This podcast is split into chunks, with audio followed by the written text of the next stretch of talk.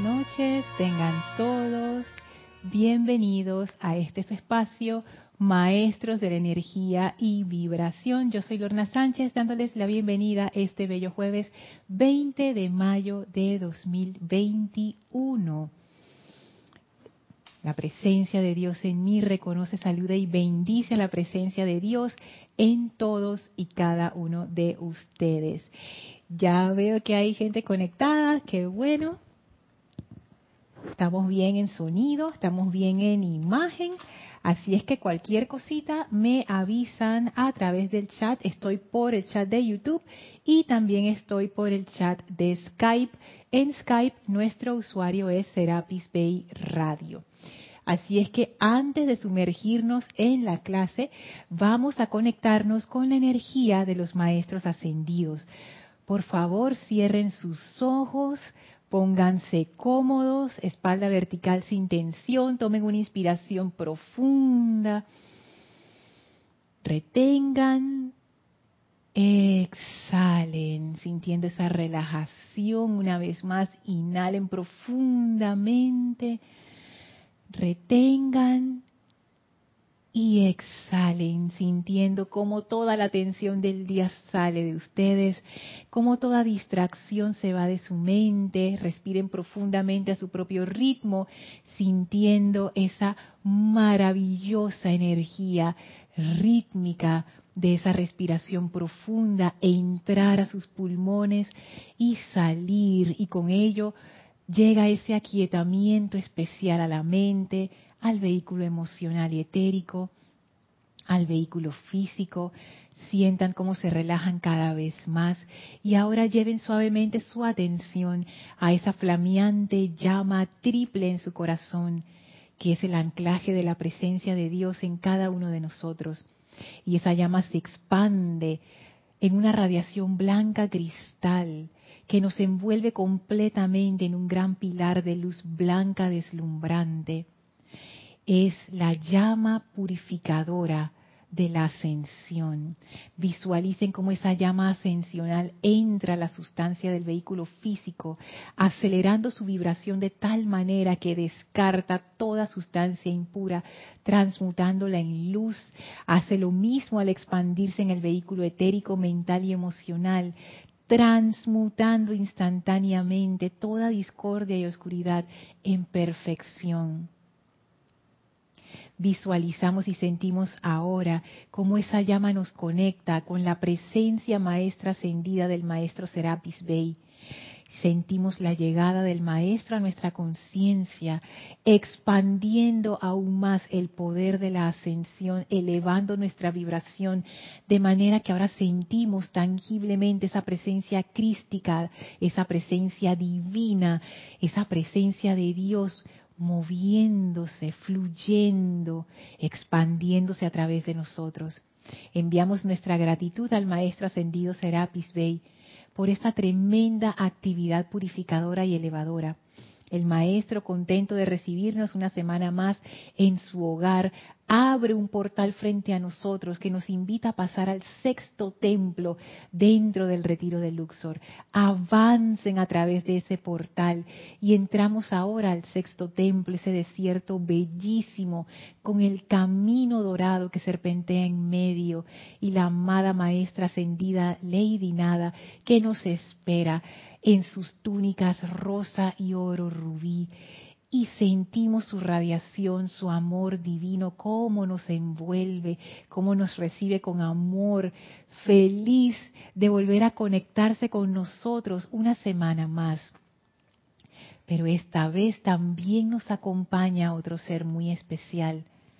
A nuestro otro lado entra la radiación del amado Maestro Ascendido Pablo el Veneciano, ese gran ser de amor divino y libertad.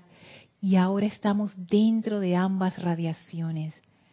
Ambos maestros son seres del tercer rayo, seres de amor divino, irradiando la cualidad del servicio impersonal y de la libertad.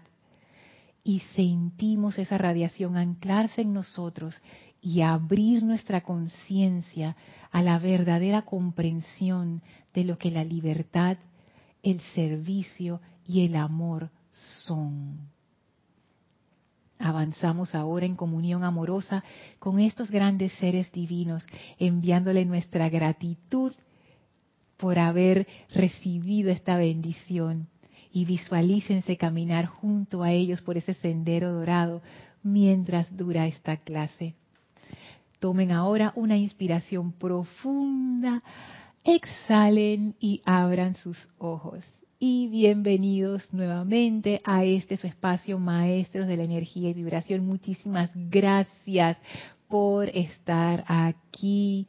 Quiero enviar saludos y bendiciones a Isaac que nos saluda desde México, a Diana hasta Bogotá, a Naila hasta San José en Costa Rica, a Miguel Ángel y a Tere hasta Veracruz en México, a Flor hasta Puerto Rico, a Emilio y a María Virginia hasta Venezuela, a Raúl hasta Cabo, hasta perdón, hasta Los Cabos en México, a Raxa hasta Nicaragua en Managua, a Rosaura aquí en Panamá, a Yami también en Panamá y a Pablo. Bendiciones, gracias. No Pablo el veneciano, Pablo Celusti, que no nos dice de dónde nos escribe, pero nos manda unos corazones bellísimos. Y Lourdes también nos manda saludos. Desde Cocle, aquí de Panamá, wow, qué emoción. Hola Juan, hasta Barranquilla, Colombia, bendiciones. Gracias por saludar, bendiciones a todos. Y antes de dar inicio a la clase quería hacer un pequeño anuncio porque Kira nos avisó, Kira, la directora del grupo, ella es la encargada de enviar los libros. Así es que si alguno de ustedes se, están preguntando si los libros pueden llegar, pueden ser enviados a sus países, eh, esa es la información que les quiero dar porque nos enteramos que hoy cerraron Chile y Argentina temporalmente para el envío de libros. Como estamos todavía en esta situación mundial, hay veces que hay países que cierran sus puertas, pero hay otros que las abren.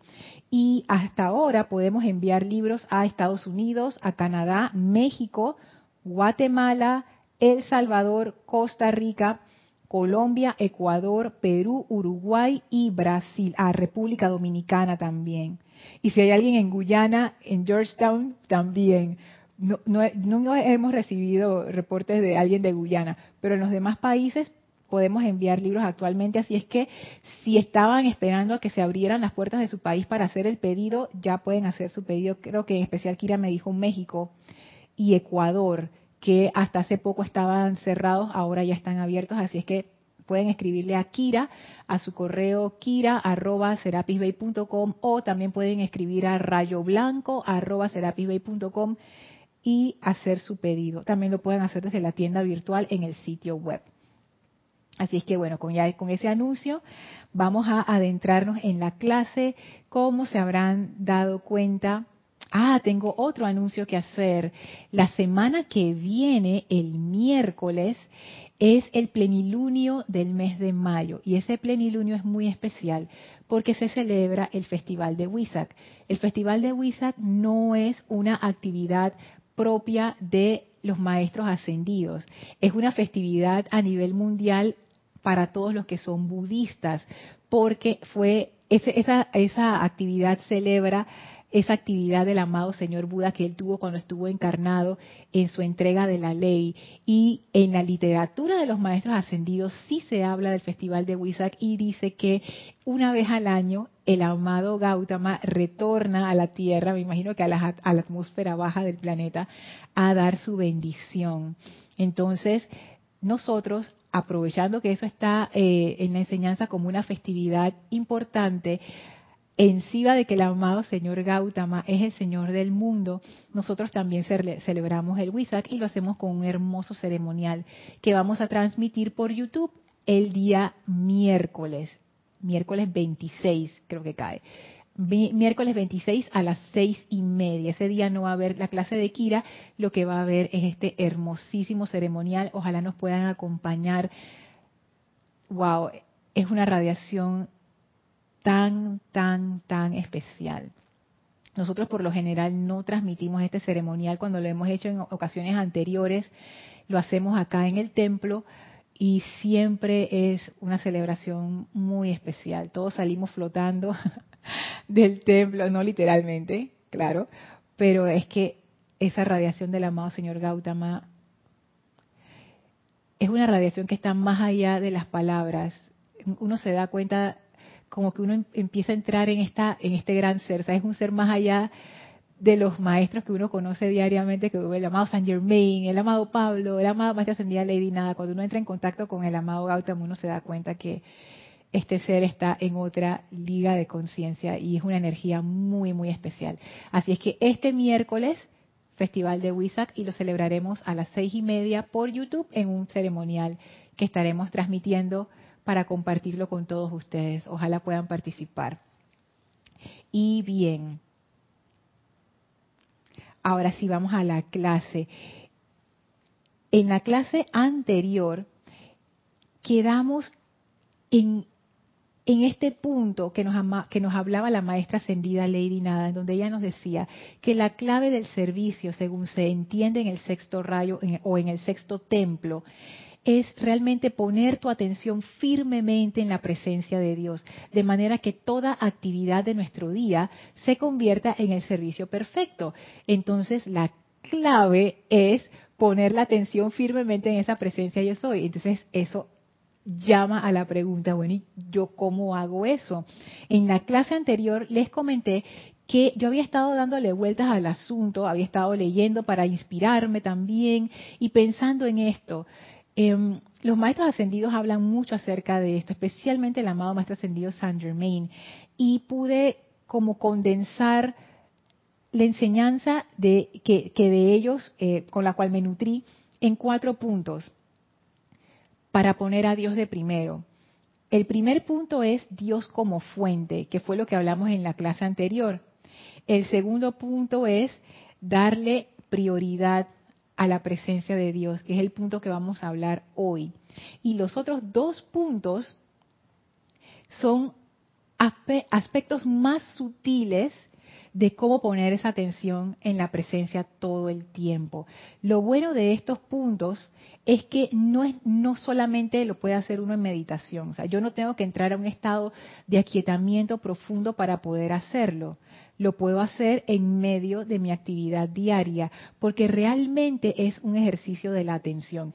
Incluso la meditación es un ejercicio de atención. La atención es, algo muy poderoso. Los maestros ascendidos hacen mucho énfasis en eso y le dan bastante cobertura en la enseñanza, porque ellos dicen que la atención es realmente nuestra vida.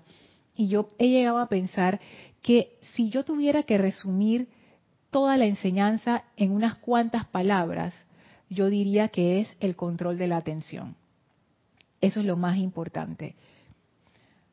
La atención es nuestra vida y eso pienso yo es lo que vinimos a hacer aquí, lo que vinimos a aprender. Para ser un ser creador, que es como nuestra especialización, uno necesita tener el control de la atención, porque el control de nuestra atención es el control de nuestra energía. Entonces, eso es algo que uno aprende y uno lo va desarrollando. Ni siquiera en las primeras edades doradas la, gente entraba y que ya tengo el control perfecto de mi atención. No, es como cuando uno, uno nace, uno ve un bebé, ese bebé no tiene el control perfecto de su cuerpo físico, eso toma su tiempo. No es que el bebé nace y ya anda caminando por ahí y si quiere ser un gran bailarín, a, un año de edad o a los ocho meses ya soy un gran bailarín. Bueno, no. Digo, los bebés pueden bailar y todo, pero a ese nivel de perfeccionamiento de la danza, no, uno necesita tener un buen control de su cuerpo físico. Y yo no sé cuál sería la edad más joven en la que uno lo pueda hacer. Y yo me imagino que bailarines que tienen ya ese momentum de que viene de vidas anteriores, quizás con un cuerpo bastante joven, 7, 8 años, los profesores de danza lo ven y se dan cuenta, ah, esta o este lo tienen. Pero yo, yo he estado en, presentaciones de danza de, de, niños y esto, y yo me he dado, uno se da cuenta, ¿no? que eso requiere mucho control, mucho, mucho control. Y uno ve a las, a las niñitas chiquititas de cinco años, seis años, tratando de dar vueltas y de pararse quietecitas y de tener las posturas, y eso les cuesta. De repente a nosotros no nos cuesta pararnos en una postura, quizás no lo hagamos con tanta gracia, pero no nos cuesta, por ejemplo, pararnos y caminar, pero a un niño quizás de cinco meses le cuesta muchísimo nada más empezar a tener el equilibrio. Entonces yo pienso que la atención es algo así, que es algo que uno va desarrollando poco a poco y eso requiere un proceso. La atención es esa energía a través no solamente de nuestros vehículos mentales y emocionales que responden muy rápido, sino también a través del etérico y el físico que son más densos. Entonces está todo este mundo lleno de cosas hermosas y, bueno, no tan hermosas también, que son distracciones para nuestra atención. ¿Cómo hacemos entonces para poner nuestra atención en esa presencia y mantenerla allí? Y eso es una de las cosas que vamos a ver hoy. Sigo acá con los saludos. Saludos para Claudia, bendiciones para Marían hasta Santo Domingo. Ajá. Dice Marían que desde hace unos días YouTube ya no te da notificaciones. Ay, Marían, es que YouTube a veces sí, a veces no. Sí, es que ellos tienen, ellos y su algoritmo allá. Paola, saludos y bendiciones hasta México. Marian dice, ah, por fin el Wisak, sí, no se lo pierdan, es, muy hermoso. Y qué bueno que, vamos a poder compartir con ustedes este ceremonial. Diana dice, muchas gracias al amado grupo Serapis Bay, desde mi yo soy, por compartir esta celebración excelsa con la comunidad virtual. Ay, qué bueno. Ay, gracias Padre por esta, esta bendición que es el Internet que son estos equipos que nos permiten hacer estas transmisiones. Eso era impensable antes. Yo me acuerdo cuando empezamos a transmitir ni siquiera las clases por video, eran clases por audio, eran por audio. Imagínense eso, porque la tecnología no estaba como para transmitir por video. Y eso fue algo muy visionario que Jorge, el director fundador del grupo, hizo, que él aprovechó la Internet, apenas él vio el potencial de eso, él se subió a esa ola y subió al grupo con él. Y después cuando hubo la oportunidad de transmitir a través de, de video, eso fue wow, o sea, Gracias, Padre, por estas bendiciones. Hola, Iván, bendiciones. Hola, Mónica, bendiciones también hasta la Bella Valparaíso. Y Rolando también hasta Valparaíso, bendiciones. Gracias por estar aquí. Gracias por los saludos. Entonces, vamos a la, segundo, a la segunda práctica, vamos a llamarle una práctica. Y la práctica se llama Dios como prioridad. Eso es otra forma de poner mi atención en la presencia siempre. Esta práctica, sin embargo, tiene varios trucos, o tiene varios puntos, así que, que uno al inicio uno piensa que, ah, sí, Dios como prioridad, ya, la presencia de yo soy es lo primero y, y, siempre la tengo que tener de primero y esa es la prioridad, pero esto va más profundo que eso. Y de nuevo, recuerden que todo esto es un juego de la atención. La prioridad que es si yo quiero, ¿cómo yo puedo hacer que la presencia de Dios sea la prioridad en mi vida? ¿Qué es lo que es prioritario en nuestras vidas? Aquello que nosotros consideramos que es importante. Todos tenemos vidas ocupadas, estoy segura de eso. Yo creo que no hay nadie aquí que pueda decir, es que, ay, no, yo no tengo nada que hacer. Yo no creo que ese sea el caso de ninguno de ustedes, no es el mío definitivamente. Y todos tenemos prioridades, todos tenemos cosas a las cuales le damos más atención que otras porque son más importantes. Y uno puede saber qué es importante para nuestra conciencia externa, nada más fijándonos a qué le dedicamos más tiempo, a qué le damos más energía. Y, y tal cual, o sea, listo con eso. Y eso es un ejercicio de observación muy interesante, porque hay veces que uno dice, no, mi prioridad es tal cosa, pero cuando tú vas a ver en dónde tú estás invirtiendo tu tiempo y tu energía, tú te das cuenta que no, no va ni por ahí. Entonces, uno se pone a pensar, mmm, eso de descubrir cuáles son mis prioridades solamente observando a qué yo le dedico mi tiempo y mi energía es un ejercicio muy valioso porque me refleja realmente a dónde está yendo mi atención. Una profundización de este ejercicio es entender por qué. Por ejemplo, puede ser que yo diga, no, mi familia es lo más importante eso es lo más importante, pero te das cuenta que le dedicas todo tu tiempo a tu trabajo, por ejemplo. Y trabajas horas extra, trabajas fines de semana, trabajas en, domingo, trabajas, bueno, fines de semana, trabajas y trabajas y trabajas y trabajas y trabajas y toda tu energía se va allí. Y entonces ahí hay que ponerse a pensar, ¿realmente es para mí una prioridad mi familia? ¿O realmente mi prioridad es mi trabajo? Y sin entrar en ningún tipo de juicio, porque no es la idea, es simplemente observar y darse cuenta de estas cosas. ¿Qué es prioritario? Entonces, uno puede ir más allá y hacerse la pregunta, porque por ejemplo, siguiendo el, caso este, vamos a decir, yo me doy cuenta que, ah, es que casi toda mi energía la estoy dedicando a mi trabajo y no a mi familia, y yo pensaba que mi prioridad era mi familia, ¿esto por qué es así? Y me doy cuenta quizás que yo estoy usando mi trabajo pensando, no, cuanto más yo trabaje, le puedo dar una mejor vida a mi familia pero también pueden haber otras cosas. Por ejemplo, en mi trabajo me dan ese reconocimiento que no me dan en mi familia. Por ejemplo, yo llego a mi trabajo y todo el mundo sabe, ah, llegó fulano de tal, el que va a resolver el problema. Pero cuando yo llego a mi casa y mi esposo, mi esposa me dice, hey, saca la basura, por favor. Entonces, que, ay, no me reconoce, me ponen a sacar basura. Yo vengo tan cansado del trabajo como si la otra persona tampoco estuviera cansada. Entonces, es estas cosas, ¿no?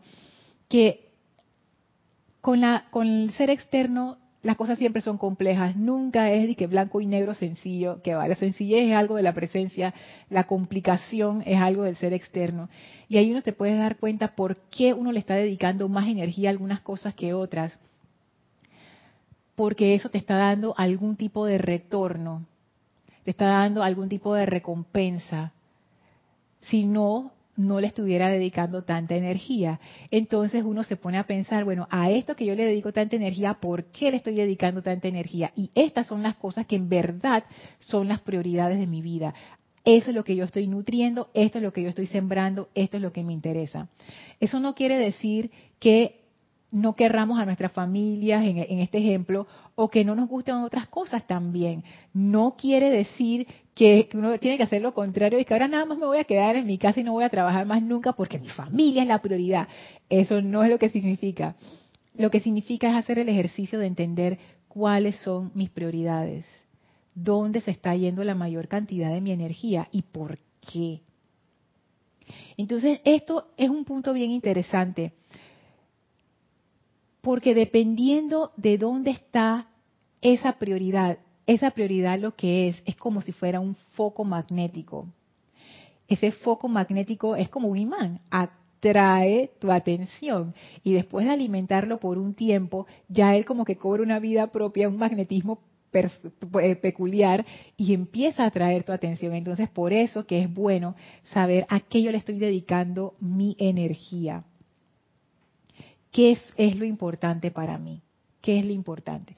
Entonces, otro punto de esto de las prioridades, que yo me hice esta pregunta cuando empecé a ver, bueno, ¿cómo yo puedo hacer que la presencia yo soy sea mi prioridad? Porque las prioridades del mundo de todos los días, del, mundo físico, son sencillas de identificar. Trabajo, familia, relaciones personales, dinero, salud. O sea, son cosas bien tangibles que uno puede identificar pero, ¿cómo uno hace que la presencia sea una prioridad cuando la presencia no es algo que uno puede agarrar? Aquí estás, amada presencia, yo soy. No, entonces, ¿cómo uno hace para hacer eso que parece intangible parte tangible de nuestras vidas? Voy a pasar acá a los comentarios antes de entrar a esa parte wow, dice Caridad, yo tengo discos quemados de esa época, o sea, grabados, que me regalaba un amigo panameño, o sea, de la época que grabábamos las clases en audio. Caridad, yo no sabía que, que tú venías de esos tiempos Wow, me acuerdo que eso se hacía, que grabábamos las clases con la tecnología de los discos compactos, que ya casi eso ni se ve, ahora todo es USB, pero en ese en ese tiempo me acuerdo que lo hacíamos y los grabábamos en los discos y, y lo porque había gente que nos los pedía para escucharlos en sus en sus equipos de sonido. Uy, mira lo que me has hecho recordar. Wow. Hola Raiza, saludos hasta Maracay, Venezuela. Hola Leti, saludos hasta Estados Unidos. Laura, saludos hasta Guatemala. Dice Marian. Lorna, en una charla supe que muchas amas de casa dejaron de serlo por la falta de reconocimiento. Qué interesante. Oh, qué interesante. Wow. Sigue diciendo Marian, es verdad lo que dices. Yo misma lo veía así hasta que vine a esta enseñanza. Cambió mi perspectiva. Mm. Ay, Caridad dice MP3. Sí, los grabamos en MP3, los, audios.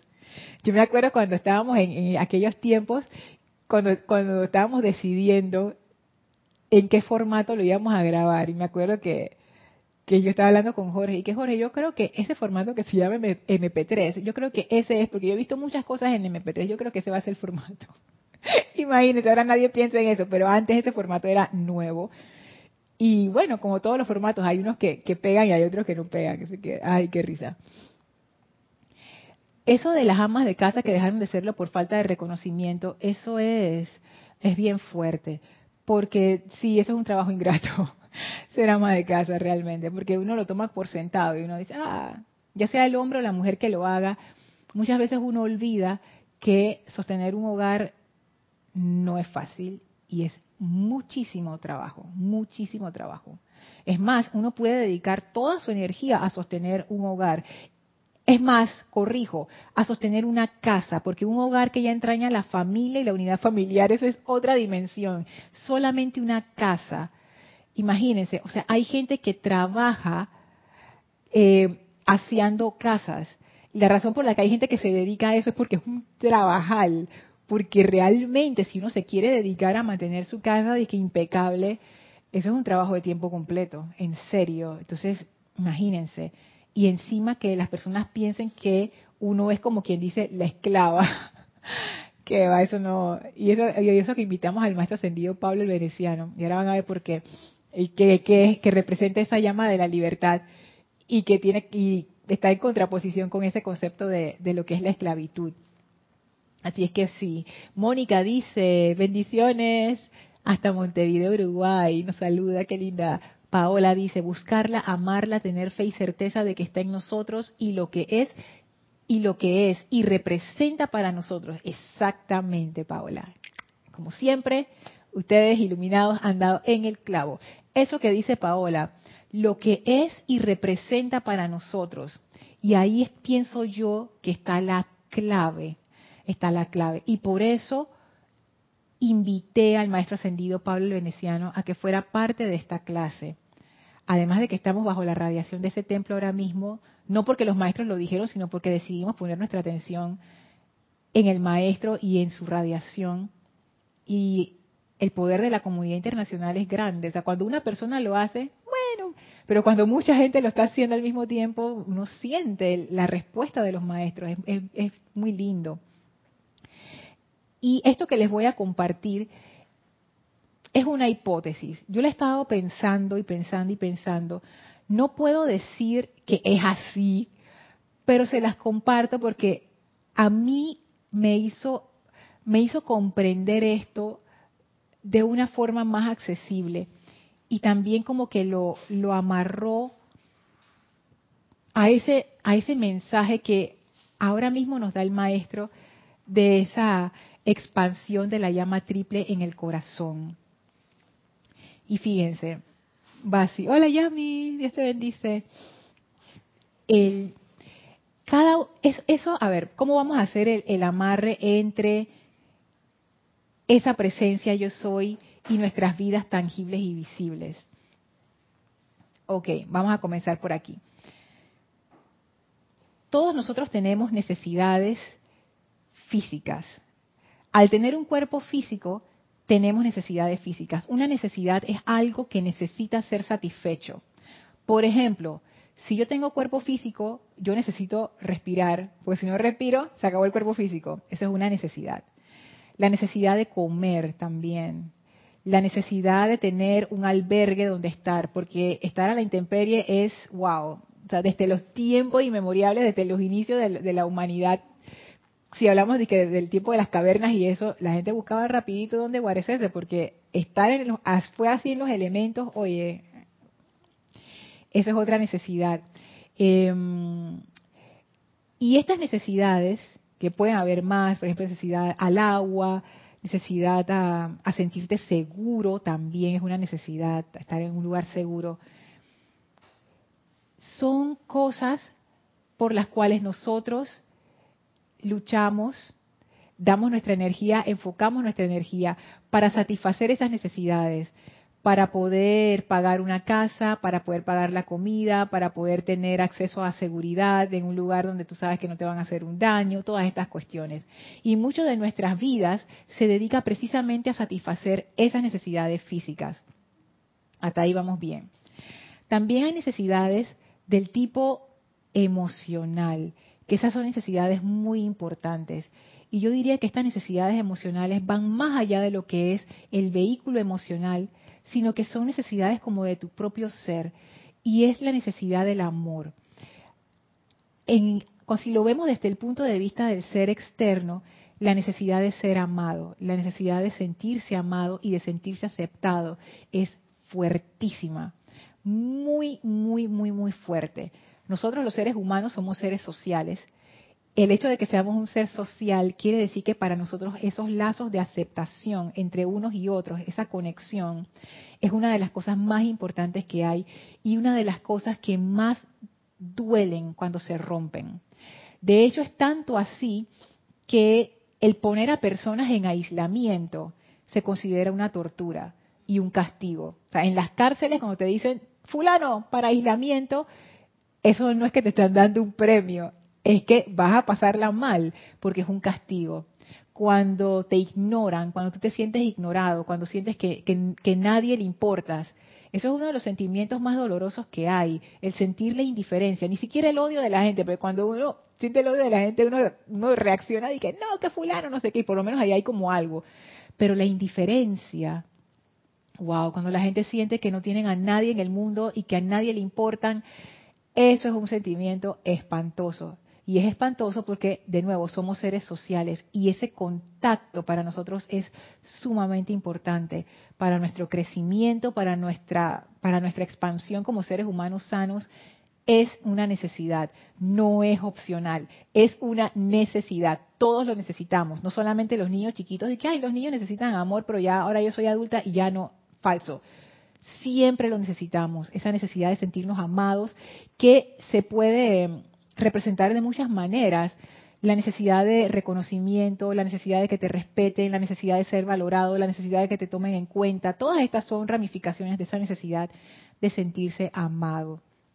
Así es que ahí hay otra necesidad. Y también mucha de nuestra energía se va precisamente a cubrir esas necesidades. Ahora bien, seguimos un paso más allá y este es el paso que es hipótesis y se los presento y se los comparto como no como que es así, sino como una forma de verlo para ver cómo podemos hacer ese trenzado entre la presencia que parece ser tan diáfana y abstracta y nuestras vidas de todos los días.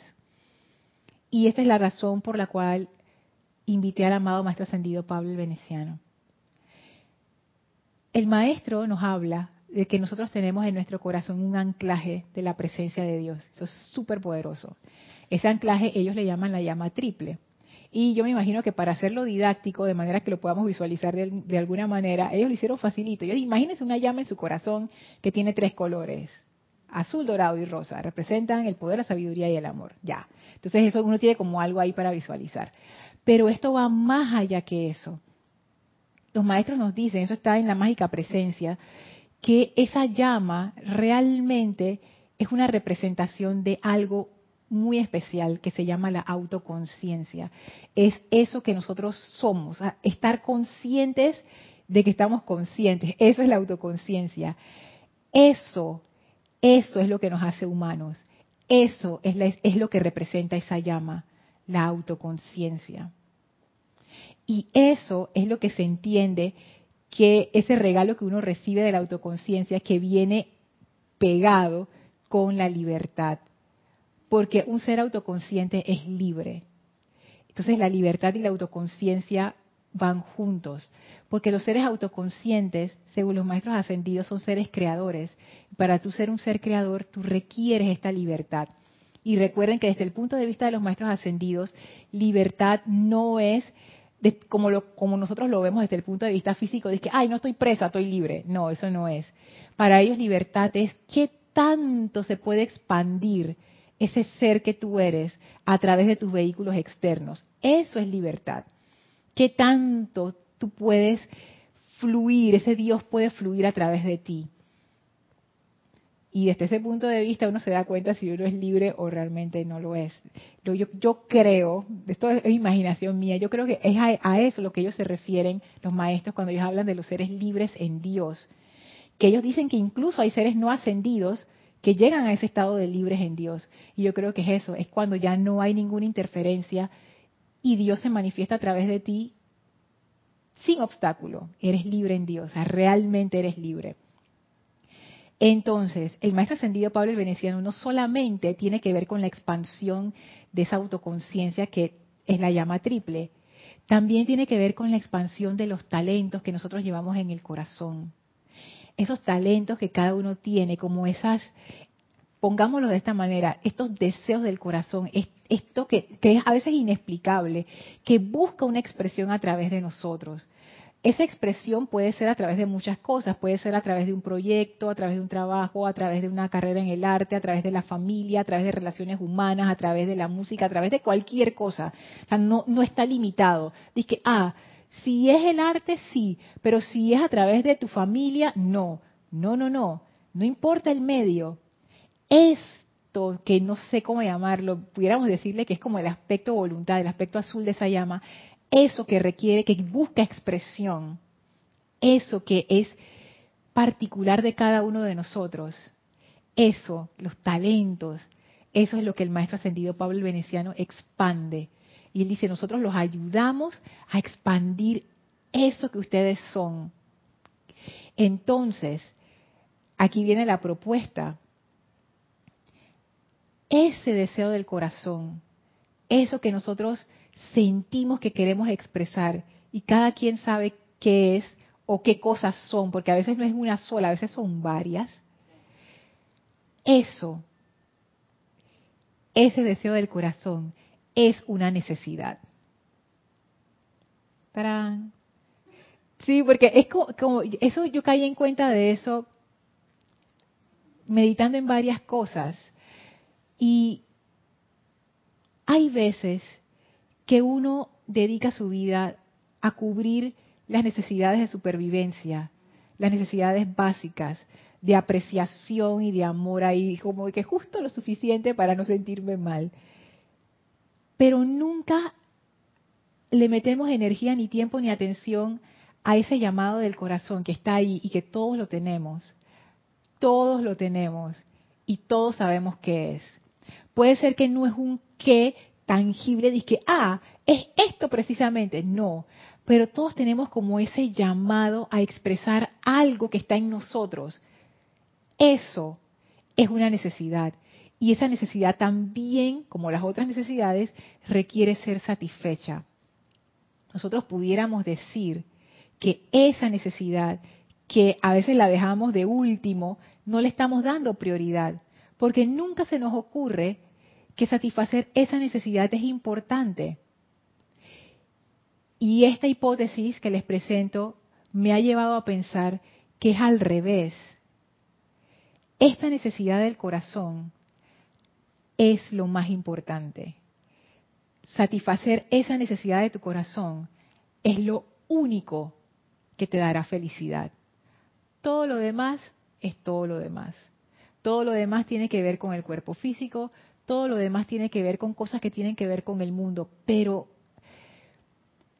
salir, no sé, como, como dar luz, dar, dar a luz esa, ese deseo de tu corazón, es lo que verdaderamente nos hará crecer, lo que nos dará felicidad, lo que nos dará ese sentido de realización.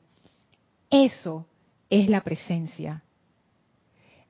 A mí me gustó mucho en el servicio de transmisión de la llama cuando Nere estaba hablando en la, en la introducción acerca de esos aspectos de la llama, de la libertad. Y una cosa que a mí me vino fue que uno realmente conoce a la presencia de Dios a través del amor. Pero el amor es acción. El amor no es de que romántico, no sé qué, no. El amor es eso que te impulsa que te impulsa a vivir, que te impulsa a dar, que te impulsa a experimentar. Entonces, yo realmente solamente, puedo conocerme a mí misma, mi verdadero ser, a través de la acción. Pero ¿qué acción? Regresamos a lo que decía la maestra ascendida Lady Nada, a la acción que viene cuando yo tengo mi atención en esa presencia que yo soy. Y si ahora lo unimos a esto, de que ese deseo de, de nuestros corazones es esa presencia deseando manifestarse, entonces podemos hacer que ese deseo de nuestro corazón, que en realidad es lo más importante para cada uno de nosotros, se lleve casi toda nuestra atención, toda nuestra energía. Y eso sería una forma de poner a Dios primero. Volver a entronizar esta necesidad de Dios, esa necesidad de manifestarse como Dios a través de este ser externo, ponerla de primero, de manera que de forma natural nuestra atención y nuestra energía vaya a eso. Por eso es que ustedes ven que hay personas que tienen o que asumen, porque nadie te lo dice, o sea, tú, tú lo asumes, una misión en sus vidas. Una misión, por ejemplo, de ayudar a otros, una misión de, hay tantos ejemplos en el mundo de gente que ha asumido misiones así, grandes y pequeñas. O sea, esto no tiene que ver con el tamaño de la misión, y que voy a liberar a, la India como hizo Gandhi. No, o sea, pueden ser cosas más pequeñas. es que no importa, esto no tiene que ver con tamaño, ni con grandeza, ni con reconocimiento, ni con nada de eso. Tiene que ver con que tú honras ese deseo de tu corazón. Y ese deseo de tu corazón no es que sea una cosa estática. No es de que, ah, ya, llegué, lo hice, se acabó. No. Como en los decretos, que dicen siempre en expansión, este deseo de tu corazón está siempre en expansión, buscando más y más y más y más puertas a través de las cuales manifestarse. Porque esa es la naturaleza del ser creador. El ser creador es como un sol y cada vez busca más formas de irradiar. Entonces, buscar en nuestro corazón, ¿cuál es ese deseo de mi corazón? ¿Qué yo quiero hacer con mi vida? Esa pregunta, ¿no? ¿Qué tú quieres hacer con tu vida? ¿Qué yo quiero hacer con mi vida? literalmente, o sea, literalmente, ¿qué yo quiero hacer con mi vida? ¿Qué quiero hacer con mi vida, pero de, mi corazón? ¿Qué quiero hacer? Y cuando uno le da la importancia de vida, es como si todo el resto de la vida de uno se empezara a alinear y empieza uno a hacer ese canal a través del cual esta gracia divina de amor, que es la presencia de Dios, se manifiesta. Entonces me parece que esa es una forma bien tangible de hacer ese puente entre algo que parece intangible como la presencia, pero que realmente está aquí y siempre lo hemos sentido, siempre, sobre todo en estos tiempos en donde se habla mucho acerca del propósito de la vida y que, todos, eh, como que todos deberíamos aspirar a eso. Eso es una forma de verlo. Y eso, no estoy diciendo que está ni bien ni mal, porque hay muchísimas formas de interpretarlo, pero lo que a mí me gusta es que eso ha abierto una puerta a una pregunta que pocas veces se hacía antes. ¿Qué yo quiero hacer con mi vida? Uno simplemente entraba en el carril de la sociedad y ahí te ibas. Y muy poca gente, hasta que esto empezó a ocurrir, se hacía esa pregunta. Tú simplemente cubrías tus necesidades de supervivencia, cubrías tus necesidades emocionales y listo. Pero ¿qué hay de la necesidad de tu corazón? Esa es la importante.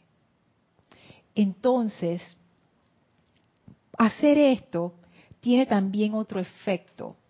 Y el efecto es que empezamos a hacer un cambio de, eh, de como de foco.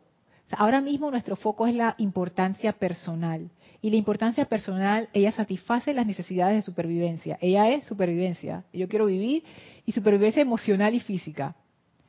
Pero cuando uno empieza a poner su atención en la necesidad del corazón, ¿qué es lo que ocurre?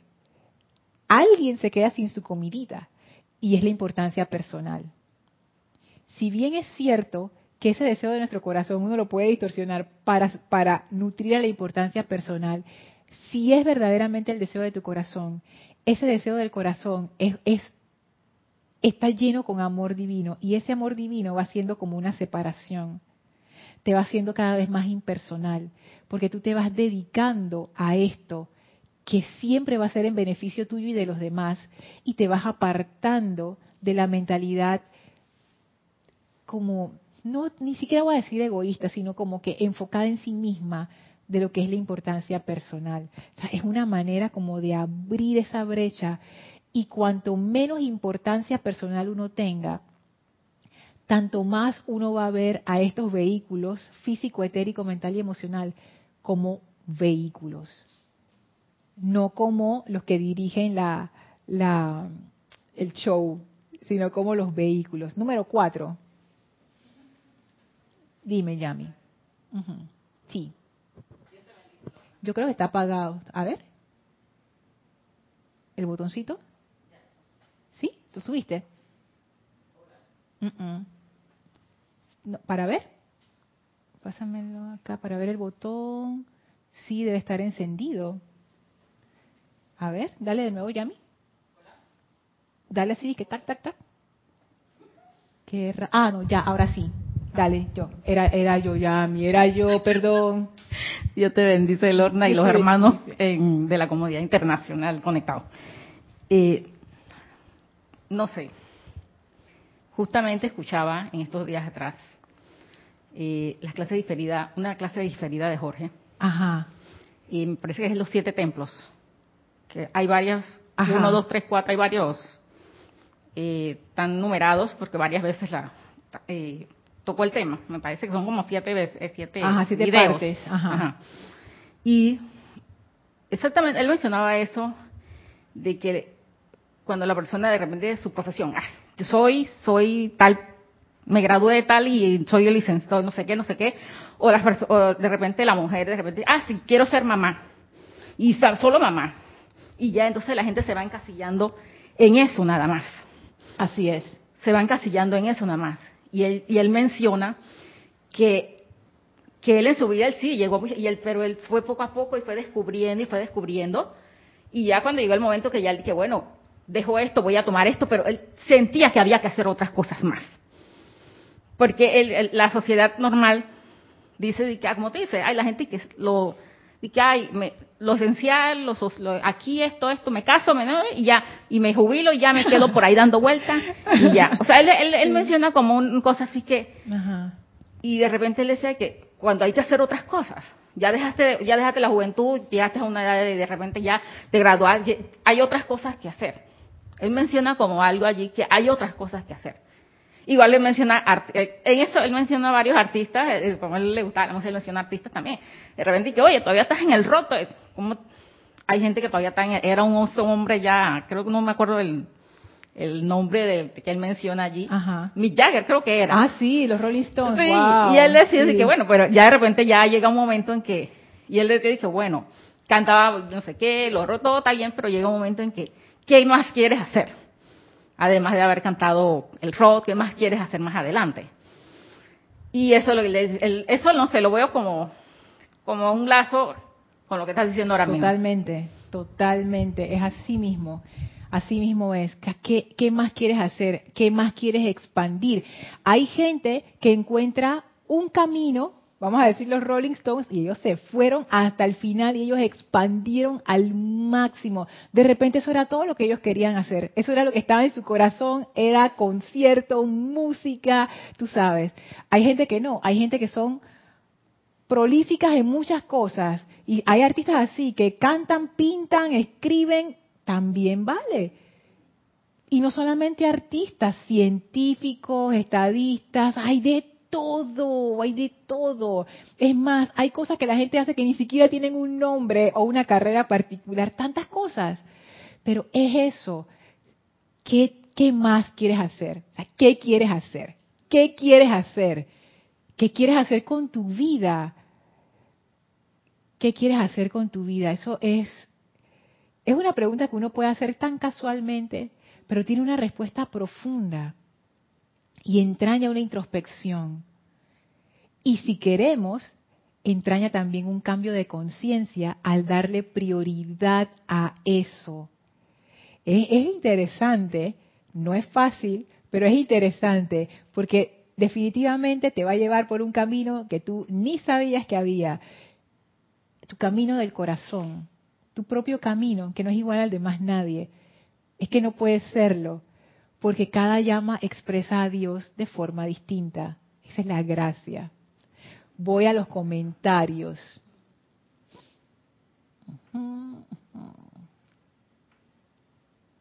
Arraxa dice, Lorna, qué bendición la de aprender a enfocar la atención. Vamos quemando etapas y encontramos nuevas capas en la cebolla. Pasamos del darme del, perdón, pasamos del dame dame a dame para dar y con bamboleos entre ambas actitudes. Así mismo es, así mismo es. Uno pasa eh, de ese dame para mí, que son las necesidades de supervivencia. Yo quiero, necesito, dame, si no, no sé qué. Y no es que yo los estoy eh, valorando menos, o sea, sí son importantes. O sea, digo, si no comes, ¿qué, qué te va a pasar? O sea, y en nuestra sociedad necesitamos el dinero porque nuestra sociedad ahora mismo funciona con eso para buscar las necesidades básicas. Que si viviéramos en el campo y nosotros mismos cultiváramos nuestra propia comida sería otra cosa. ¿Para qué dinero si, si aquí yo tengo todo? La vaquita, el cuestión, la, la, la huerta, pero son, eso, y son cosas de nuestra sociedad realmente. Hoy es el dinero, después será otra cosa, quién sabe, un medio de intercambio. Pero sí, ese de dame, dame tiene que ver mucho con la necesidad de supervivencia, que sí son importantes, pero no es lo más importante. Es como, es como el ejemplo que yo generalmente pongo acerca de bañarme. Hoy yo no dije, Yami, hoy me bañé. Y tú vieras la bañada que hice por aquí, por acá. No, la gente se baña y se va y ya, pues ya, o sea, nadie habla de eso. Bañarse es importante, ¿eh? porque si, bueno, super, en el trópico sobre todo, si tú no te bañas por lo menos todos los días, cosas malas y extrañas le van a pasar a tu cuerpo, porque aquí, ey, no, no, tengo ni, ni, palabras, o sea, que hongo, bacterias que crecen encima de la gente, ey, no, esto es serio. O sea, aquí en Panamá, por lo menos tropical, tú te tienes que bañar por lo menos una vez al día. Y es importante por higiene personal. Tú tienes que tener tu cuerpo limpiecito. Pero ya, o sea, sí es importante, sí, pero no es lo más importante. Lo más importante es lo que tú haces en tu día. Bañarte es importante porque te mantiene limpio el cuerpo físico, pero ya. Entonces nuestras necesidades de supervivencia son importantes en esa escala, porque mantienen el cuerpo físico que necesitamos para poder hacer lo que vinimos a hacer. Es como el mantenimiento del vehículo, o sea, tú sí, tú tienes que dar mantenimiento, pero eso no es lo importante. La razón por la que uno compra un automóvil no es para darle mantenimiento, la razón por la que uno compra un automóvil es para poderse desplazar por ahí para donde uno quiera. Entonces, es eso. ¿A qué le estamos dando más atención en nuestra vida? Noelia, saludos y bendiciones hasta Montevideo, Uruguay. Arraxa sigue diciendo, en efecto, Lorna, yo necesito amar y ser amado. Me gusta apapachar y que me apapachen. Es una necesidad primordial exponernos y abrirnos al amor. A mí me encanta, a mí me encanta, me encanta. Me encantan los abrazos. Sí, yo sé, hay, hay gente que expresa el amor de diferentes maneras, ¿no? Hay gente que es muy verbal, hay gente que es más visual, bueno, yo soy de tacto. A mí me gusta estar abrazando y tocando. Por eso que ahora en la pandemia todo y dije, no puedo abrazar a nadie, no puedo nadie en la vida. Pero bueno, volverán esos tiempos. Volverán a Raxa. Hola Ligia, saludos hasta Nicaragua. Paola dice, Lorna, si buscamos el amor de la presencia, nunca más vamos a buscar reconocimiento, amor, aceptación afuera. Podemos amar libremente. Sí, yo creo que el deseo del corazón es el deseo del Cristo. Ah, eso es una buena forma de ponerlo. Y con ese comentario, Paola, Exactamente. Y ahí, ah, ahí va la cuestión. Que yo lo pensé cuando lo dije, pero yo dije que no, lo, digo más adelante, ya se me había olvidado. Gracias, Paula, por recordármelo. Esta necesidad emocional de sentirse amado, pudiéramos decir que es una expresión de amor, pero es una expresión de amor del ser externo. ¿Qué ocurre cuando uno empieza a darle prioridad al deseo del corazón? que es esa presencia de Dios que quiere salir y manifestarse en el mundo. Esto es otra hipótesis. Hipótesis, no está en ningún lado, pero viendo y viendo y, entrando en la radiación del amado más ascendido Pablo el Veneciano, pienso yo que no es una coincidencia que él sea el Shohan o director del tercer rayo que representa ese aspecto de amor divino y que también sea el jerarca o director del templo de la libertad no pienso que es una casualidad que la llama triple, que es esa llama de verdad eterna, que también es una llama de libertad, esté posicionada en el centro cardíaco que está relacionado con el tercer rayo y el amor.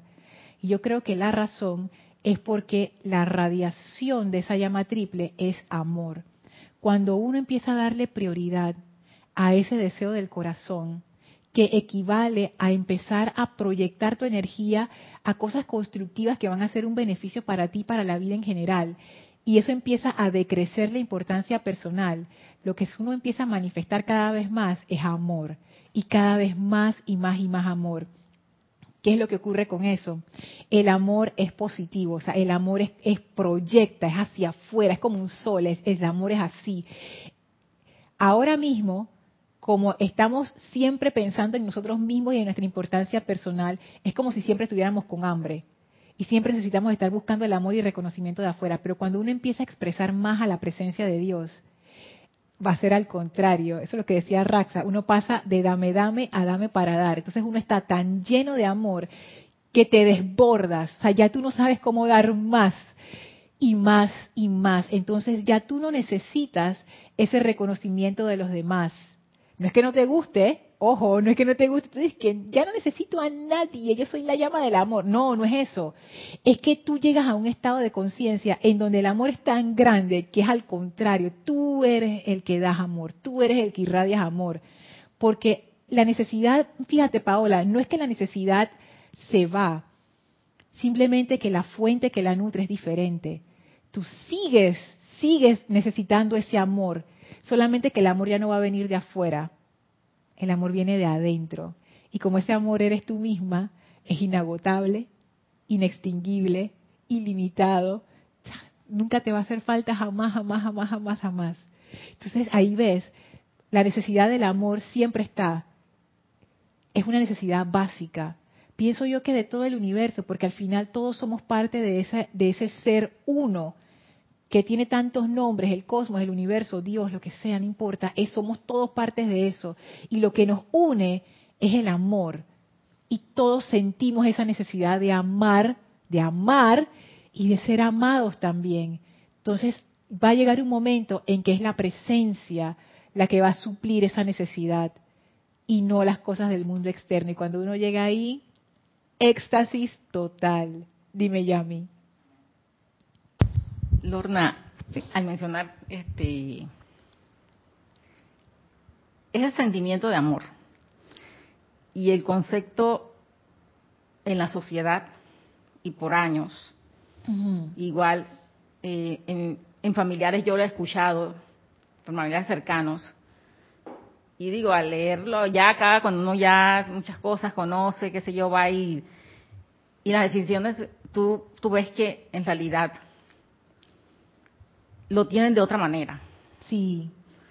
Y yo he escuchado a familiares que no, que, ah, bueno, búscate una pareja, porque eso es un, o sea, vas a encontrarla, o sea, es un, los encasillos, está totalmente encasillado allá afuera, o de repente la, el, ¿cómo es? El cariño de los, o sea, y también igual, escuché también en la clase de Jorge, o sea, cuando, ay, el cariño de los nietos, el, amor, o sea, es como una, un, un, un cosa, un, un interés que vemos, pero porque es amor y porque o porque quiero y que, ah, sí, sí, o, los hijos porque no sé qué, y, o sea, es como un amor, o de repente un amor, de repente, y sí, porque fulano me, me ayuda y yo le voy a dar amor a él, o porque fulano, o sea, es como un amor transaccional. Transaccional, exactamente la palabra. y eso es, eso es como algo que hay que, como que ir quitando, es, es como algo que, y la sociedad lo ve de esa manera. Sí. Hasta, hasta en las músicas, en las cosas lo vemos de esa manera. Que fulano me dejó que no sé qué, que me voy a no sé dónde, y, hasta las acciones que ve la gente en la sociedad lo vemos, que se dan situaciones muy trágicas por eso. Sí. Trágicas. Y que, ah, te fuiste con el otro, ahora voy y te mato. Ay, locuras así. Sí, exactamente. Sí, llamo a Violeta con eso. Sí, y es cierto, es cierto, Yami, o sea, uno comienza con ese amor transaccional, porque de, dónde más vas a sacar si estás todo con hambre de amor y, no tienes esa conexión con la presencia? Yo lo que pienso que ocurre es que eventualmente uno va saliendo de esa conciencia y uno va entrando a la conciencia del verdadero amor que viene de adentro y ya cuando tú llegas ahí, o sea, tú eres el amor, o sea, tú eres el amor. Entonces, es diferente y tú te relacionas con las personas de manera diferente porque ya tú no estás esperando algo a cambio. Al contrario, tú lo que estás es feliz por la oportunidad de dar. O sea, es un cambio total y eso lo hace poner la atención en esa presencia en el corazón y darle prioridad a la manifestación de la presencia a través de nosotros. Que yo o sea, yo sé que se oye así como, como, como abstracto y todo, pero no lo es. O sea, cada uno de nosotros tiene en su corazón, yo lo tenía así como bien escondido ahí, enterrado, y cada vez que asomaba su cabeza yo le daba y que, quítate, vuelve a tu hueco, quédate ahí, porque yo no sabía ni qué hacer con eso. O sea, yo pensé que yo tenía que satisfacer lo que me decían mis papás, la sociedad, mis amigos, mis maestros. O sea, yo honestamente pensaba eso y cuando llegué a la enseñanza y me di cuenta, yo dije, hey, yo en realidad yo puedo hacer lo que yo quiera, sí. Entonces busqué al, gusanito ese, que el deseo del corazón, y que, que le había dado un palo tantos años. Yo dije, ven acá, ¿qué es lo que me querías decir después de todo? Y entonces como que, wow. Pero claro, eso fue un proceso al inicio uno piensa, no, esto es lo que yo tengo que hacer, tengo que cubrir estas necesidades de supervivencia básicas, pero después nos damos cuenta, no, pero yo estoy aquí para más. Además de ser mamá, lo que tú decías, además de ser mamá, además de ser abuela, además de ser esposa, además de ser amiga, hermana, hija, ta, ta, ta, ta, ta, ta, ta, ta, ta yo soy. ¿Qué deseo manifestar? ¿Qué quiero hacer con mi vida en esta encarnación? no para los demás, sino por mí. Es más, tú sabes que Yami, y esto puede ser controversial, yo he llegado a pensar que la vida realmente no es como que, ah, mi vida en beneficio a los demás, y ese es el regalo, el regalo de mi vida para los demás. Yo, el, yo doy ese regalo de vida y mi vida es, es darle a los demás. Yo he llegado a pensar que es al revés ese regalo de vida es para mí. O sea, la presencia me dio el regalo de vida para mí. Como quien dice, y la diosa de la libertad, aquí está. ¿Qué quieres hacer? Ese es el regalo. El regalo no es que, ay, vivo por los demás. El regalo es sé. Manifiéstate. Ese es el regalo. Eso es lo que da la diosa la libertad. Eso que te dice, expándete como quieras. ¿Qué quieres hacer hoy? ¿Qué quieres ser hoy? ¿Qué quieres manifestar? ¿Qué te da ganas de hacer? ¿Qué quieres probar? ¿Qué quieres experimentar? ¿Qué quieres traer a la manifestación? Ese es el regalo, experimentar eso, esa libertad. Ese es el regalo. Si uno, ¿qué regalo uno va a dar a la vida si uno mismo se siente que no, que, te hace falta? Y eso es parte de la conciencia del servidor de sexto rayo. Tú solamente puedes dar plenamente cuando lo haces desde un, momento, desde un punto de abundancia, cuando tú estás llena, ahí tú puedes dar. Pero si estás de que tengo hambre, no sé qué, y encima tú quieres, o sea, imagínate que yo tenga hambre y ya me dices, ay, Lorna, dame comida. Yo dije, bueno, mitad y mitad, pues, porque te quiero, Yami, pero si no, nada. Porque si tengo hambre, ¿cómo yo voy a poder compartir si honestamente necesito?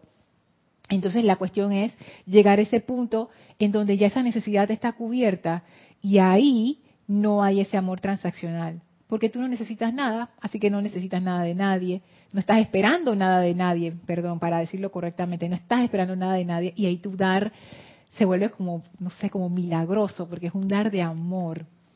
Dios mío, ya me pasé. Ok, voy a leer los comentarios. Sigo acá. Diana dice, es lo que significa en el principio Dios. ¡Ay, buenísimo! Me encantó, en el principio Dios, wow. Juan dice, o sea, Lorni, que cuando uno siente esa necesidad de ser amado, eso es la presencia, y cuando yo vuelco el amor en la pareja, estoy colocando mi atención a Dios, a la presencia. En realidad, como yo lo veo, es que uno siempre tiene la necesidad de ser amado, y al inicio uno cubre esa necesidad con las personas a tu alrededor, con las cosas del mundo externo, pero en realidad eso lo que te lleva es a, una, a un amor como que no es pleno, porque es lo que decía Yami, sí, tú amas a tu pareja, pero si tu pareja te hace una locura, entonces tú dices, no, ya no, me divorcio, la odio. Entonces ese, ese amor no es un amor como quien dice total, es un amor condicionado. Cuando uno llega al punto en donde uno se conecta con esa presencia, tú empiezas a recibir amor de la presencia que eres tú mismo y no estás esperando amor de los demás. Entonces ahí uno puede amar verdaderamente. Y uno puede tener pareja o no tener pareja, da lo mismo. Uno puede tener hijos o tener sobrinos o ser que la, abuelita del barrio, no importa. O sea, ya no importa, ya tú lo, tú lo único que tú quieres es amar. Y no estás esperando que las personas te den nada a cambio. En ese estado de conciencia, perdonar es fácil, dar es fácil, servir es fácil. A ver, Alonso dice, esa necesidad del corazón en los cuatro cuerpos inferiores se puede confundir con las necesidades de los cuerpos. ¿Cómo saciar las necesidades del corazón por encima de los cuatro cuerpos inferiores? Es que ahí viene la cosa, Alonso. O sea, ahí es donde uno tiene que hacer esa introspección. Y yo sé que lo que voy a decir, tú puedes decir que no, Lorna, es que no. Pero yo te digo, Alonso, uno sí sabe cuál es el deseo de su corazón. Uno sí sabe pero requiere, requiere como mucha honestidad con uno mismo. Y cuando uno empieza a apartar las cosas, uno, uno sabe. Yo sé que, que uno puede decir que no, Lorna, pero en serio yo no sé. No, es que todos sabemos. eso está allí. O sea, todos lo sabemos. Nada más que hay que, tú sabes, desenterrar un poquito eso y ver qué hay allí. Las necesidades de los vehículos siempre tienen que ver con el mundo externo y con suplir las necesidades de los vehículos. Y el vehículo físico, necesidades físicas. Vehículo emocional, necesidades emocionales y así. O sea, por eso que uno se da cuenta. Pero la, esa necesidad del corazón, eso trasciende los vehículos. Son estos deseos que uno tiene que uno no sabe ni por qué están ahí y siempre han estado y no se van. Y por mucho que uno trata de matarlos o de asfixiarlos, no se van. Siempre quedan ahí como latentes. Todos tenemos algo así. Todos tenemos algo que como que anhelamos realizar, aunque no tenga todavía nombre ni forma. Es como algo que está allí es eso. Rosaura dice, es una gran satisfacción querer y proyectar, querer y poder proyectar para amar y liberar la vida. Definitivamente, Rosaura, yo espero llegar a ese nivel en algún momento de mi encarnación y ojalá todos lleguemos, porque yo creo que ese nivel de amar así es que ah, impersonalmente debe ser algo maravilloso. Gracias a todos. Ah, y ya dice, dice Diana, Lorna, ese deseo puede ser la ascensión. Bueno, no sé. Yo me imagino que cuando uno ya está mucho más avanzado en el sendero, uno pudiera hacerlo, uno pudiera sentir eso. Pero fíjate que si lo vemos de esta otra manera, la ascensión que es, es como que tú empiezas a desear cada vez estar más con, esa parte de la presencia, cada vez tu atención está menos en el mundo. Yo creo que eso es eso también como un proceso natural. Cada vez más tu atención está adentro y menos afuera y llega un momento en que ya nada de este mundo te interesa. Ya nada de este mundo te importa. No se preocupen, si invocan la llama de la atención, no les va, la ascensión no les va a pasar eso. Todavía estamos lejos de ese, de ese punto, no se preocupen. Dicen, ay, primero me quiero ir todavía. No, no nos vamos a ir todavía. Pero llega un momento en que ya nada de este mundo, ya aquí no hay nada que llame tu atención. En ese momento, cuando nada de aquí llama tu atención, ya el mundo es lo que dice el maestro Jesús, que no, tiene dónde asirse, o sea, ya, ya no, ya no, ya no hay forma de que estés aquí, o sea, ya no puedes estar aquí porque no, no tienes anclaje, o sea, no está, la atención es lo que nos ancla, y cuando ya nada llama tu atención, ya no hay anclaje y te vas. O sea, porque ya no puedes seguir aquí porque ya no hay nada aquí que te llame la atención. No sé si me explico. O sea, ya esto deja de ser un foco magnético y como ya tu atención no está aquí, tú te vas a donde sí está tu atención. Entonces asciendes de este plano y te vas a los planos superiores, me imagino, donde está tu atención ahora. Así que bueno, vamos a dejar la clase hasta aquí. Muchas gracias por su paciencia. Perdonen que me pasé un poquito. Vamos a despedirnos de la maestra ascendida Lady Nada y el amado Pablo el Veneciano. Por favor, cierren sus ojos, visualicen a estos dos maestros frente a ustedes, envíenles su amor y su bendición. Gracias por esta enseñanza que se haga viva en nosotros, que nos den la comprensión para poder aplicarla en nuestra vida diaria con gran amor hacemos una reverencia en conciencia a estos maestros que abren un portal frente a nosotros, el cual atravesamos para regresar al sitio donde nos encontramos físicamente, aprovechando para expandir esa bendición de amor a todo nuestro alrededor. Tomen una inspiración profunda, exhalen y abran sus ojos. Muchísimas gracias, gracias Yami, gracias a todos por haberme acompañado en esta clase. Yo soy Lorna Sánchez, esto fue Maestros de la Energía Vibración y deseo para todos ustedes mil bendiciones. Muchas gracias. Gracias.